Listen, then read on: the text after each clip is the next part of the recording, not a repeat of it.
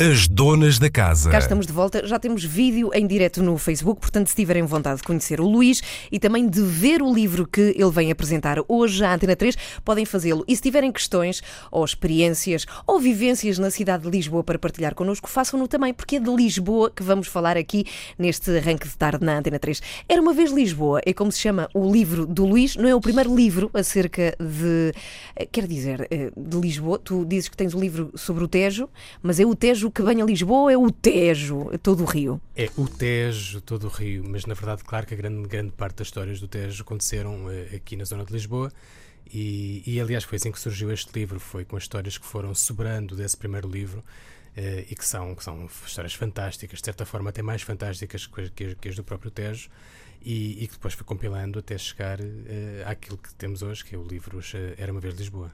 O Luís é jornalista da Visão, portanto é muito normal que o leiam todas as semanas. Se compram essa, essa revista, como é que está já agora? A Visão está bem? É de saúde? Está, tão bem quanto pode estar o papel, não é? Mas está, está, está bem. Mas é inevitável um jornalista a determinada altura da sua vida escrever um livro. Eh, Não é inevitável, mas eh, é, é muito normal que aconteça. Nós somos contadores de histórias, portanto, às vezes, aliás, uma das coisas com que, com que nós n- nos, nos eh, deparamos sempre é com os limites de espaço. Eh, e isso é uma coisa que, apesar de tudo, num livro funciona um bocadinho ao contrário. É temos de encher um, um espaço muitíssimo maior do que as páginas de uma revista semanal. Eh, e acaba por ser essa vontade, esse desejo de um dia escrever uma coisa um bocadinho maior que redunda em livros, muitas vezes eh, entre os jornalistas. Luís, por exemplo, na edição. Já saiu uh, a visão esta semana? É amanhã, quarta-feira, não na é? quinta, sim, sim, Ah, e na quinta. Portanto, não podes dizer o que é que escreves, o que é que as pessoas podem ler de ti esta semana na visão. Eh, Não, não, Não podes ter, ainda. É uma mesmo surpresa. segredo, a sete chaves. Nunca se pode saber o que é que vai acontecer até o dia de publicação. N- não, não, não. Nós no dia anterior costumamos dizer algumas coisas. Gostamos Uhum. de, de destapar um bocadinho da revista, mas é sempre bom as pessoas descobrirem semanalmente aquela surpresa. Sobretudo os nossos 37 mil assinantes que recebem a revista em casa e que estão sempre com muita vontade de abrir e, e ser surpreendidos. Estás a ver como isso é impressionante? Falamos desta questão do papel e, e, atenção que o tema da conversa é Lisboa, precisamente, mas já lá vamos. Mas falamos desta questão de se o papel, a, a leitura de jornais e revistas vai acabar em papel, mas a verdade é que há gente que ainda espera pela revista em casa. Há assinantes, isso existe. É, e, e há- num bom número. Sim, muita gente ainda. A Visão tem uma, uma vasta família de, de assinantes e leitores. E, e depois, por acaso, a semana passada há um número muito engraçado que, que, que, que foi divulgado eh, do Reino Unido, que tem, tem a ver com o papel, não com as revistas, mas com o papel, que é sobre a venda de livros, que estranhamente eh, os livros eletrónicos têm estado a baixar as vendas, enquanto que os de papel têm estado a subir.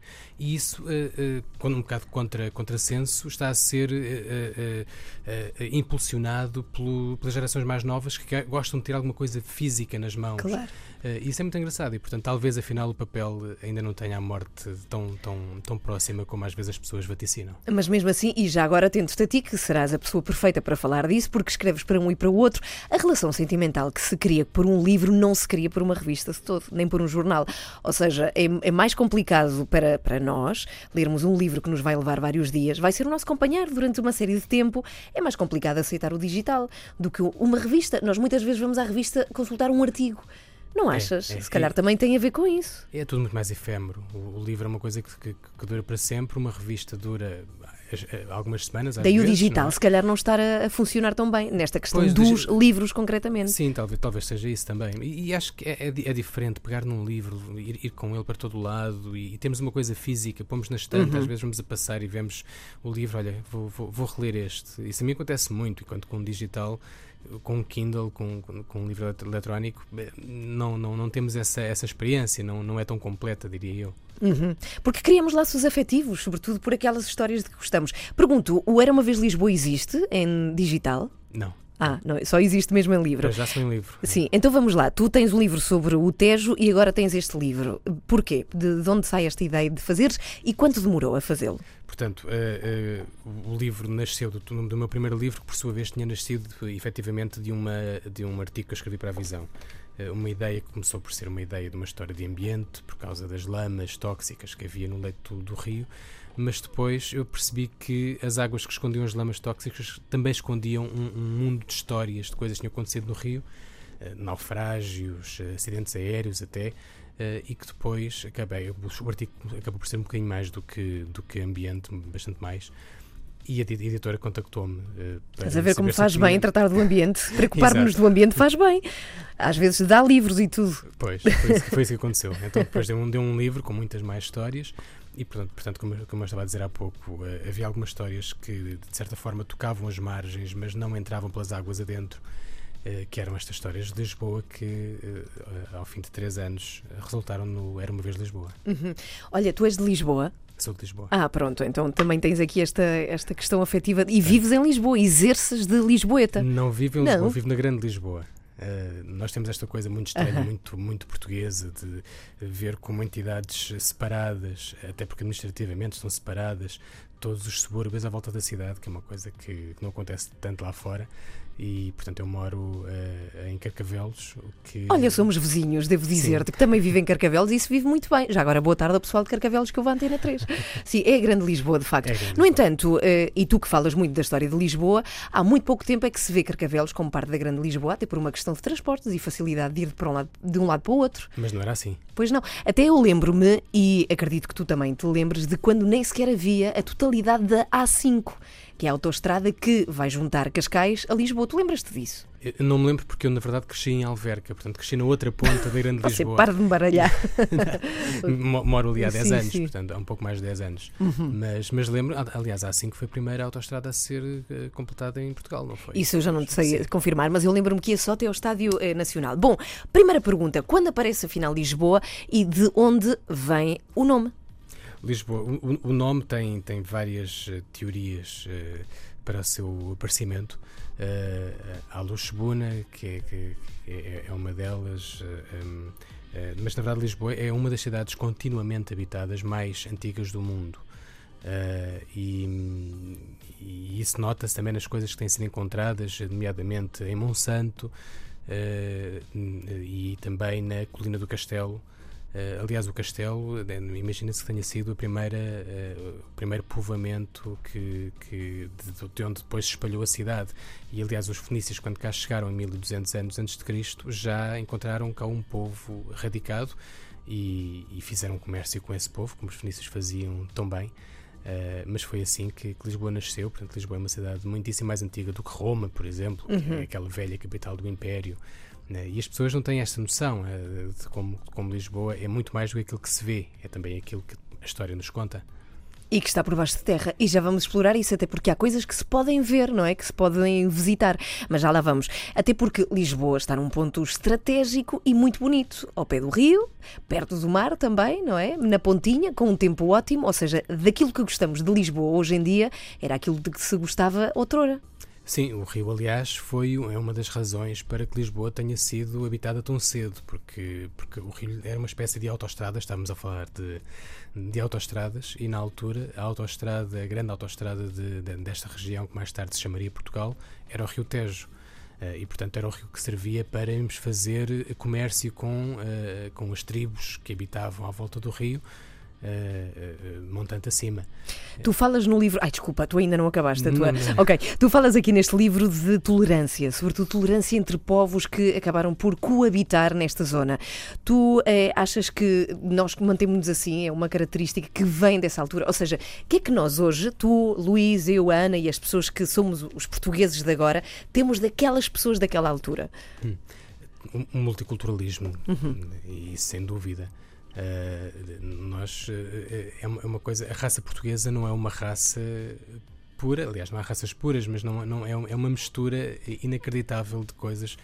Uh, nós sabemos a história, mas às vezes esquecemos, nomeadamente, nós além dos mouros que cá estiveram, como toda a gente sabe, Tivemos, eh, depois disso, eh, muitos escravos negros com quem também nos misturamos, e, e, muito antes disso tivemos os povos do norte da Europa, os suevos, os visigodos. Portanto, nós temos sangue de um bocadinho de tudo, de, eh, e é, é, essa, essa especificidade que faz o, o, português, esta mistura entre o norte da África o norte da Europa, e até com a África subsaariana e depois, claro, com todos aqueles povos que, com, quem, com quem nos cruzamos, eh, desde a América do Sul a, eh, a Timor e, e, a, e às Ásias. Uh, portanto, acho que é, é isso que faz o, o, português, é esta, esta facilidade, se calhar, que temos de nos cruzar amigavelmente, muitas vezes, com os povos. Mesmo assim, temos episódios bastante negros na história, nomeadamente o da escravatura, da qual acabas de falar e que exploraremos mais à frente, até porque há ruas e zonas de Lisboa que se dizem que existem e das quais tu falas no teu livro e indicas precisamente onde é que estão. Outros episódios também não muito famosos é a questão dos judeus. Nós tivemos aí uma queima de judeus inacreditável, muito perto do sítio onde está agora a RTP. Eu acho que deve ter sido aqui por esta zona, não é? é mas enfim, já vamos explorar isso e, sobretudo, se passarem pelo Facebook da Antena 3, vão ficar a saber qual a origem da expressão ficar a ver navios, que tem precisamente a ver com a cidade de Lisboa. É o Luís Ribeiro que está connosco aqui na Antena 3 até às duas. Se quiserem falar connosco, podem fazê-lo através do Facebook da 3. Antena 3. Olha, pergunto, Luís Ribeiro, autor do livro Era Uma Vez Lisboa, como é que era a Lisboa romana? Nós chegámos a ter circo e termas, e, ou seja, tivemos, como se costuma dizer, tudo a que tínhamos direito, basicamente. Olisipo, era assim que, uhum. que, se chamava Lisboa no tempo dos romanos, era uma, uma cidade muito importante para, para o Império. Aliás, Lisboa foi aliada de Roma contra os lusitanos, na verdade, e ganhou o estatuto de município romano, romano portanto, era uma cidade de pleno direito em que os seus cidadãos livres eh, não pagavam impostos, por exemplo, a Roma, que era uma coisa muito importante na altura. Eh, e é uma cidade que, como eu digo no livro, está uh, tão longe por estar tão perto, ou seja, uma cidade que hoje repousa nas fundações de Lisboa, essa Olisipo romana. Uh, pode ser visitada uma vez por ano, uh, julgo que agora até se pode visitar duas vezes por ano. Mas o quê? O que é que se pode visitar? Nós temos As vestígios ruínas, do temos, circo e das termas. Do temos, circo também? Uh, do circo, não. Do circo temos vestígios que estão. que tiraram alguns, uhum. algumas, algumas pedras para, para pôr em alguns museus, mas na verdade o que nós temos lá embaixo são as, termas romanas, no, literalmente junto aos nossos atuais esgotos. Uh, e é isso que está, portanto, a, Lisboa romana está enterrada debaixo da Lisboa moderna. Uh, mas era uma, eu gosto muito de imaginar a, a cidade de Lisboa nessa altura. É, é uma das coisas tu boas. Tu para já terias vindo de sandálias aqui à rádio dar esta entrevista. E, e, não teria demorado 20 minutos de passar pois não tinhas ter vindo aqui, com certeza. A semana passada. Dois dias. Tinhas Pelo menos. Sim.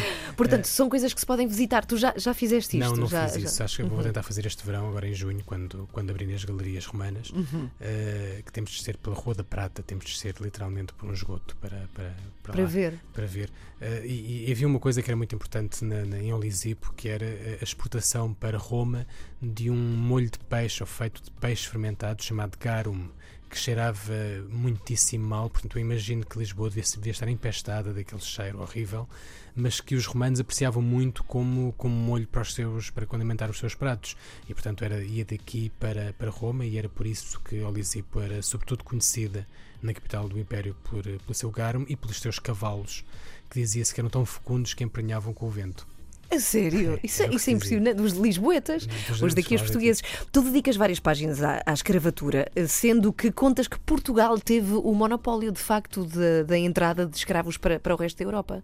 É, é uma isso? coisa que também nós não nos lembramos muitas vezes, mas do facto de termos sido os primeiros a, a, a povoar e a conquistar a costa africana, nomeadamente a costa subsaariana. Uh, fez com que Portugal também fosse, durante algum tempo, monopolista no comércio de escravos. Fomos os primeiros a trazer escravos para, para a Europa, escravos negros para a Europa, e, portanto, fomos também uh, precursores desse lado negro da história, dessa página negra da história, uhum. uh, quando o que nós estamos habituados a ouvir é que fomos dos primeiros a abolir a escravatura no mundo, mas também fomos dos primeiros a, a, a tê-la, pelo menos no mundo moderno. Uhum. Curiosamente, quem uh, acaba por abolir a escravatura é o Marquês de Pombal. Contas tu também na, nas tuas Sim. páginas, neste livro. O Marquês de Pombal, que era um homem cheio de, de, eh, de, extremos. Eh, por um lado, é um homem a quem nós devemos imenso, e por outro, era, eu julgo ser, uma personagem sinistra no seu maquiavelismo. Bom, quanto à escravatura, tu falas de algumas zonas de Lisboa que já não existem, já lá vamos. Antes disso, tu contas que a calçada do Combro supostamente era o sítio onde eram despejados os corpos dos feiticeiros africanos.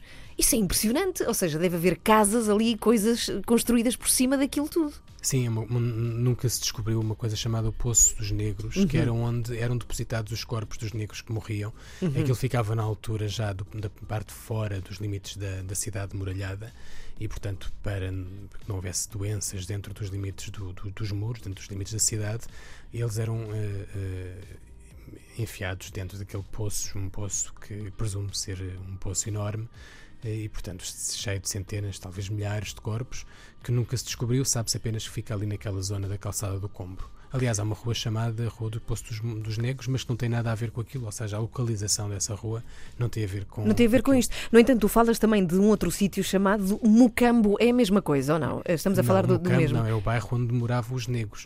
Uh, que, que fica onde? Em que, pois... E. Okay. É onde, onde, onde, hoje são e Madragoa. Uh, na verdade, aquilo tornou-se um bairro de negros uh, escravos e ex-escravos, mas era, a determinada altura, o sítio onde primeiro o rei tinha uma, uma casa, um palácio, e depois os nobres que gostavam de se ver na companhia do rei, era prestigiante estar na companhia do rei, mudaram-se também muitos para lá. Entretanto, o rei saiu e depois os nobres foram atrás e os, os, os, seus servos foram ficando ali naquela zona e depois chamaram outros escravos e outros ex-escravos e foram povoando aquela, aqueles bairros que se, tornaram os, o, que se tornou o bairro do Mocampo primeiro uh, e depois a Lápia Madragoa, como os conhecemos hoje.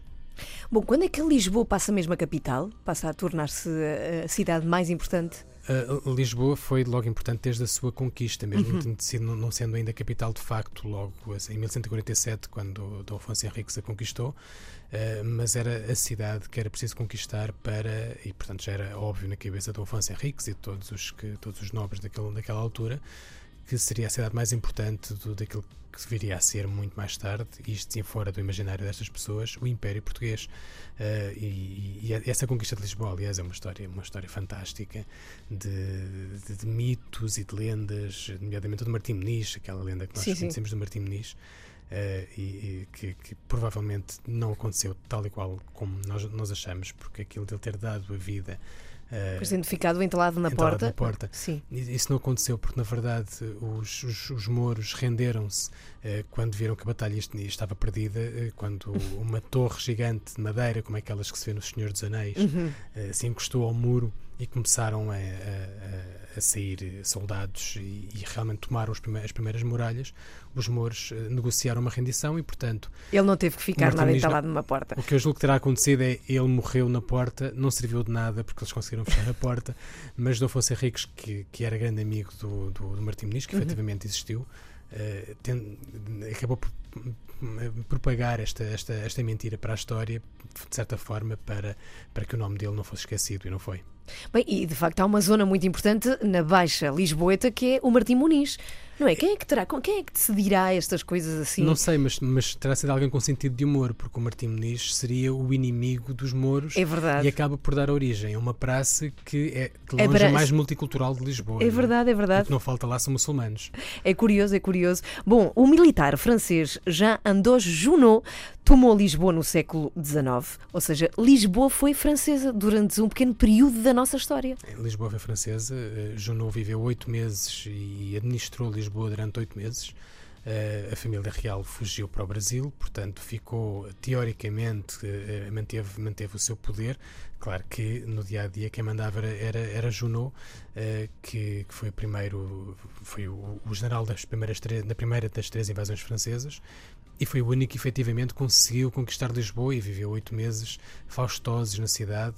Uh, e, e, pronto, e, aliás, é, é, é, dessa, dessa altura que muitas das pessoas que nós as conhecemos associadas aos franceses uh, vêm. Uh, Como, por exemplo, o comer à grande à francesa.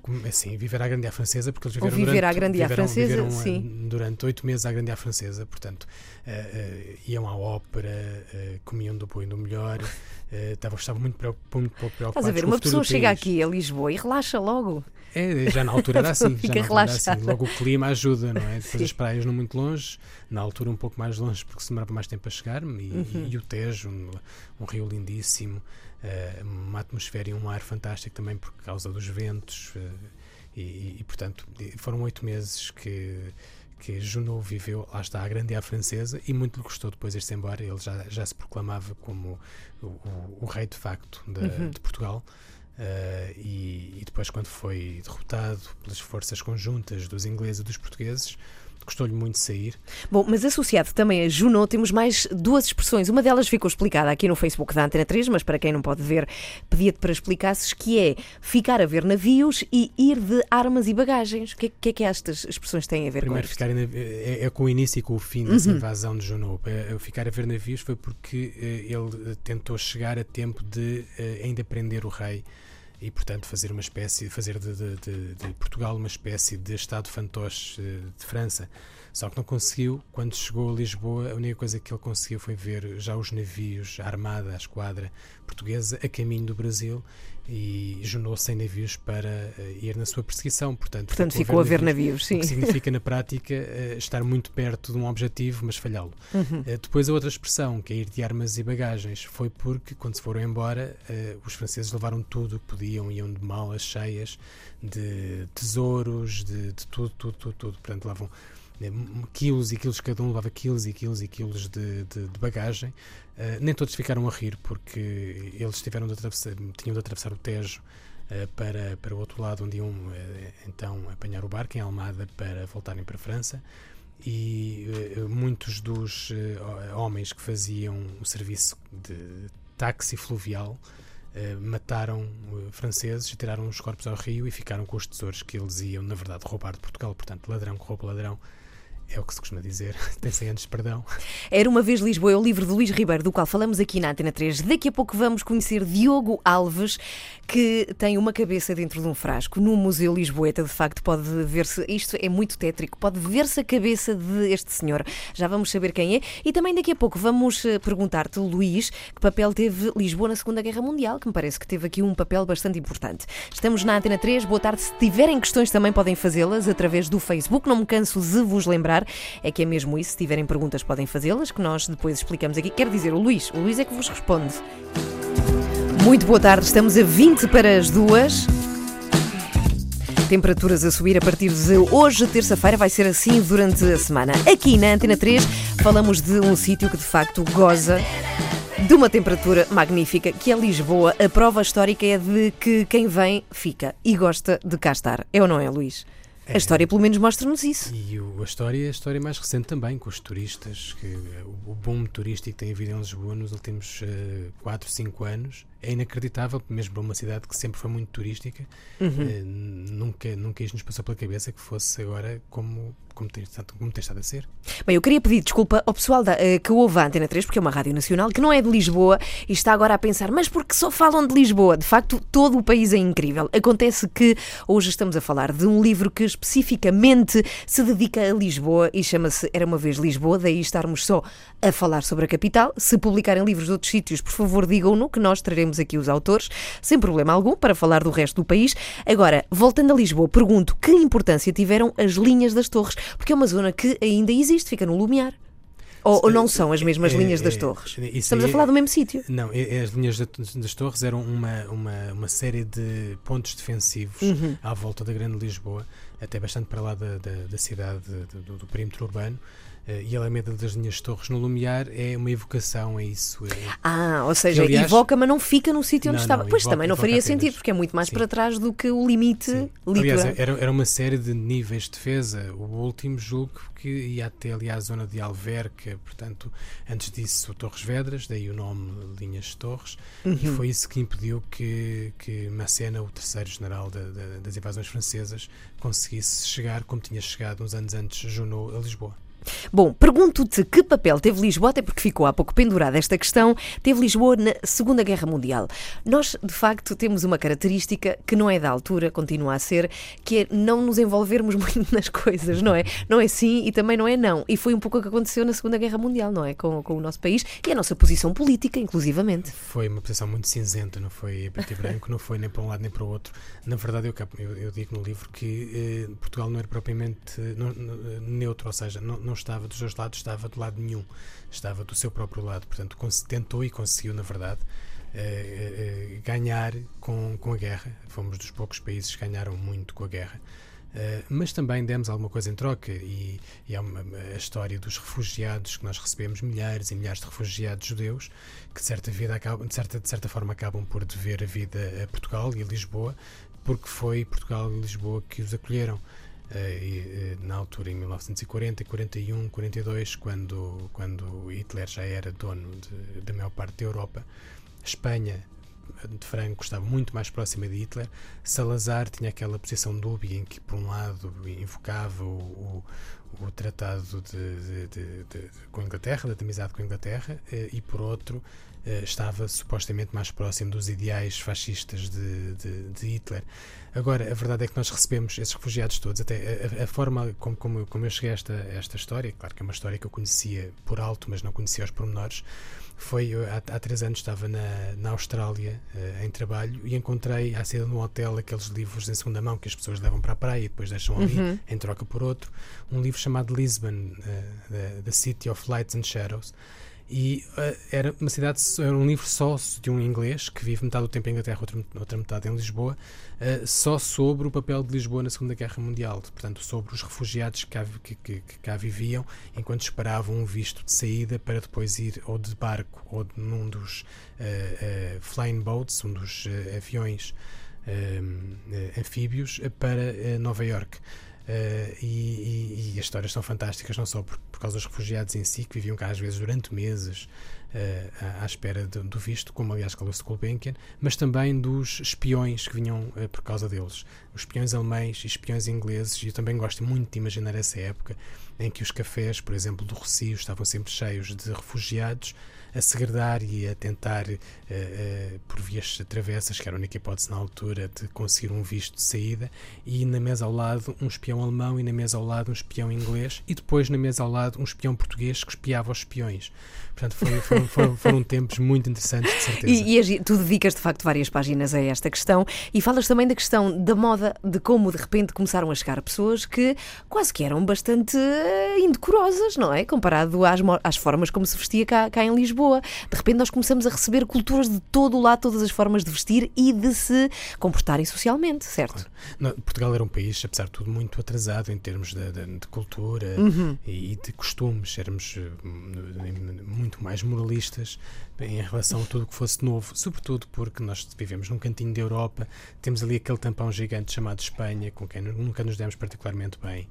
Uh, e portanto estávamos de certa forma mais do que uma península, éramos quase uma ilha na Europa e por isso mesmo não tínhamos tanto tantos durante essa durante uma boa parte do tempo não tivemos uh, esses não nos cruzámos muito com outros povos e portanto estávamos tínhamos uma mente um pouco mais fechada. E realmente começaram a chegar uh, refugiados e refugiadas com com, com, vestidos que ficavam pelo joelho, quando as mulheres portuguesas tinham os vestidos até, até, até aos pés, ou de calças mesmo, que era uma coisa completamente uh, imoral na altura para, para, para uma mulher. Nenhuma mulher se vestia de, de, de calças, uhum. portanto, nem de saias relativamente curtas. E, e, os vestidos eram todos abotoados até acima, que também cá, de, de, quando chegaram as refugiadas, que já, já, já tinham um, um, um ou dois botões desabotoados, uh, e portanto isso chocou muito as, eh, as portuguesas e os portugueses. E depois outra coisa que eram os cafés e, e as planadas, que eram uh, até aí um exclusivo de homens, passou a ser uh, quase. Misto. Um, passou a ser um misto, uhum, 50% uhum. de homens, 50% de mulheres, porque as refugiadas também não ficavam em casa. Uh, e, portanto, isso também mudou muito a, a, forma de pensar dos lisboetas. Bom, pergunto também agora quem é Carlos de Gulbenkian, porque de facto, eh, quer dizer, nós sabemos quem é e até temos aqui um, um sítio belíssimo em Lisboa a visitar e uns jardins incríveis que têm o seu nome. Mas porquê é que ele veio a Lisboa e porquê é que ficou? E o que é que ele fez?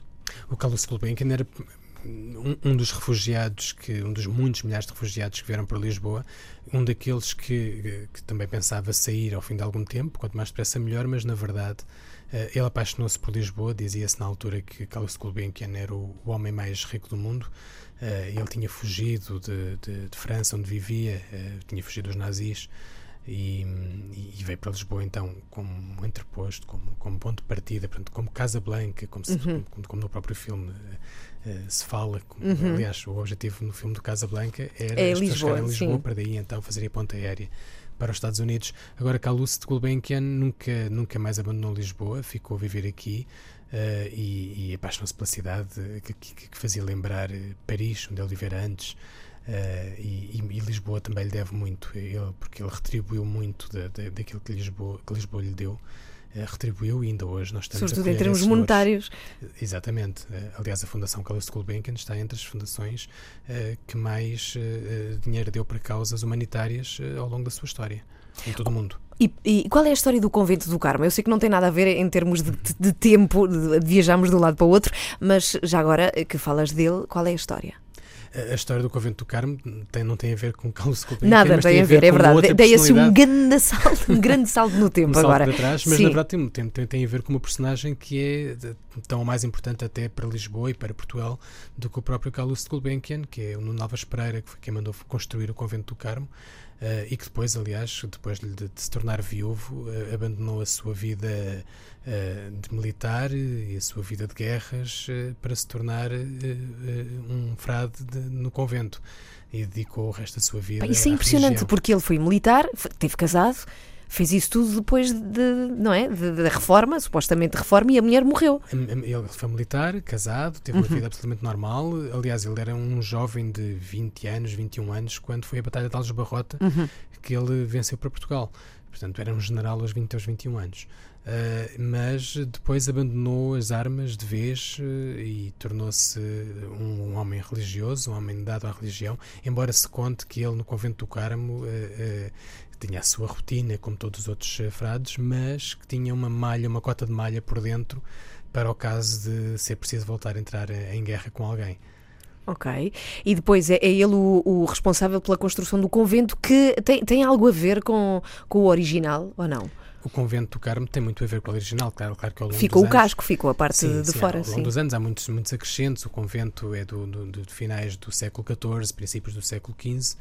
Uh, mas uh, depois houve o terremoto em 1755 e, e o convento durante décadas uh, não foi reconstruído por várias razões e depois quando já estaria para ser reconstruído chegou-se à conclusão que o melhor seria deixar o convento tal como está em ruínas quase como memória viva do, do, do, terremoto de 1755 e é, e é isso que nós temos hoje. E assim está. Bom, curiosamente, ao contrário da Sé, que também foi bastante punido, é muito diferente daquilo que era originalmente, tu, tu pelo menos contas isso no livro, o Mosteiro dos Jerónimos não, mantém-se tal e qual, não é? Foi poupado ao terremoto. O Mosteiro dos Jerónimos foi poupado ao terremoto, foi, é uma das, das poucas construções, aliás, o Mosteiro dos Jerónimos e a Torre de Belém, e isso terá com certeza a ver com o facto do terremoto talvez não, não, não, tenha atingido muito aquela zona, porque logo dois monumentos daqueles que já estavam construídos há 200 e tal anos, quando foi do terremoto, eh, conseguiram passar pelo terremoto quase incólumes eh, e, e, continuam lá. E, aliás, outro que tinha acabado de ser construído, era novo, quase a estrear, que era foi o Aqueduto das Águas Livres que eh, também não teve praticamente um arranhão com o terremoto, quando todo o resto da cidade ficou em ruínas, como nós sabemos. Bom, já a seguir, e eu até vou pôr um bocadinho de música para desanuviar, vamos falar de um senhor chamado Diogo Alves. Ele de que altura é, o Diogo Alves? É do século XIX, portanto, ele morreu em 1841. Agora, o impressionante é que ainda se pode visitar Diogo Alves, pelo menos a cabeça pode ainda ver-se em Lisboa. Reparem nisto, eu vou pôr-vos isto, que é para, enfim, alegrar um pouco o momento.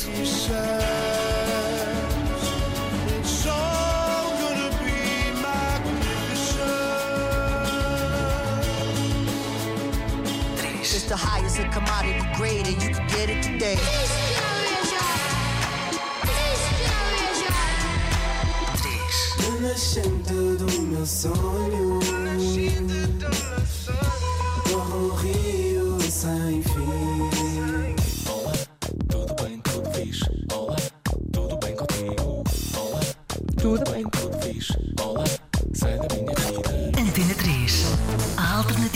Ora bem, depois deste momento, vamos lá então falar desta cabeça que se pode visitar e que se encontra dentro de um frasco no Museu de Ciências. É isso, Luís? Eh, na, na, Faculdade de Medicina da Universidade de Lisboa. Uhum. É, é, lá que está a cabeça de Diogo Alves, dentro de um frasco. Mas o que é que faz uma cabeça dentro de um frasco? Quem que era Diogo Alves? Uh, Diogo Alves era um, um, um, galego que veio para Portugal muito cedo uh, e que, como é a maior parte dos galegos na altura, eram aguadeiros, portanto havia problemas de abastecimento de água em Lisboa e o que eles faziam era ir pela cidade a distribuir água e vender água. Vender água. Iam às fontes, pegavam nos seus cântaros, iam às fontes e depois iam à casa das pessoas ou iam pelas uhum. ruas a vender água. Ele não se contentou com essa vida, que era uma vida muito pobre, e tornou-se um criminoso, um dos maiores criminosos daquele século, do século XIX em Lisboa. Uh, e, e ele acabou por ser preso e condenado à morte pela morte de uma família inteira. Uh, que ele ia ser Mas quando tu falas criminoso, é uma espécie de serial killer que nós tivemos no século XIX é, em. Embora, na altura, ele acabou por ficar para a história como o assassino do aqueduto, embora ele tenha sido condenado e tenha sido enforcado ainda antes de lhe serem apontados estes crimes. Mais tarde é que surgiram, uh, aparentemente, novas provas que apontavam para que ele tivesse sido o autor de mais de 70 uh, eh, homicídios. Brutal. Portanto, e o que era incrível é que ele escondia os corpos no aqueduto. Não, ele atirava-os lá de cima. Atirava-os lá de cima e matava-os desta forma? Matava-os desta forma. Ele saltava-os e uhum. depois, para que não houvesse testemunhas, ele achava que a melhor forma de não haver testemunhas era matar as pessoas e não estava completamente enganado. E, portanto, atirava as pessoas lá de cima do aqueduto uhum. e depois caíam no, no Val de Alcântara. E os corpos foram se empilhando. Durante muito tempo, as autoridades uh, diziam ser uma vaga de suicídios, mas quando chegaram aos 70, chegaram à conclusão que não, isto deve ser obra de algum criminoso uhum. e terá sido o próprio Diogo Alves a fazê-lo, pelo menos é isso. É, que é assim que a história recordará. Agora, o que é, o que é impressionante, peço desculpa, mas é que é, esta cabeça está dentro do. É, Diz-me lá, mais uma vez, na, na, na, na Universidade de Medicina. De Medicina na Faculdade de Medicina. E porquê é que está lá? Porque se acreditou que através da frenologia, portanto, o estudo do interior da mente para descobrir qual é a personalidade de alguém, poderiam chegar a alguma conclusão. É por isso que essa cabeça ainda se mantém dentro de um frasco. Sim, a frenologia era uma, uma pseudociência, mas que estava muito em voga no, no século XIX. Uh, acreditava-se que tudo o que era maldade, bondade, simpatia, inteligência, que era possível aferir-se através do estudo da, da, da cabeça, nomeadamente da, da, dos pequenos altinhos que temos no crânio, dos olhos serem mais ou menos afastados, uh, portanto, e, e, na verdade um relatório que, que, está associado à cabeça do Diogo Alves, que foi exaustivamente uh, analisado pelos médicos uh, partidários dessa frenologia, acharam ter descoberto todas as provas de que ele não poderia ter dado para outra vida que não a vida do crime. Uh, portanto, que teria todas aquelas características do criminoso nato. Bom, estamos muito pertinho do final, Luís. Quero desde já agradecer que tenhas vindo aqui à Antena 3. Quero dizer aos ouvintes que o livro chama-se Era uma vez Lisboa e que, e parabéns por isso, é um livro muito bom de se ler, porque é, é de facto, conta histórias. É, é, mesmo mais do que ser um livro de história, é um livro de histórias. Então torna tudo muito, muito mais fácil de se conhecer a cidade de Lisboa. A última pergunta, deixei para o fim, é que me digas, porque tu também fazes questão de deixar uma fotografia e dedicar um capítulo a isto, o que é que foi, e nunca, eu nunca tinha ouvido falar, o que é que foi a caminhoneta fantasma. Foi, um, foi uma, uma, uma, noite horripilante, pelo menos também é assim, é assim que eu a vejo e que eh, custa acreditar, mas uh, foi em 1921 que alguns dos maiores heróis da Revolução uh, Republicana de 1910 foram mortos e foram, paradoxalmente, mortos por radicais de esquerda, portanto, pessoas que partilhavam até os seus próprios ideais.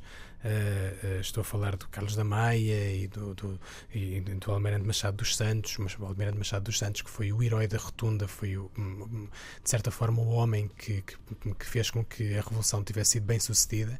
Uh, em 1921, portanto, houve um grupo de sete ou oito militares bêbados, completamente bêbados, que andaram com uma caminhoneta de caixa aberta a, a ir à casa de alguns destes maiores heróis e de arma apontada uh, obrigavam-nos a descer e depois levavam-nos para o quartel Alcântara onde os fuzilavam ou os matavam mesmo ali naquele sítio. Aliás, um, deles foi assassinado na rua, fuzilado na rua, porque a caminhonete avariou.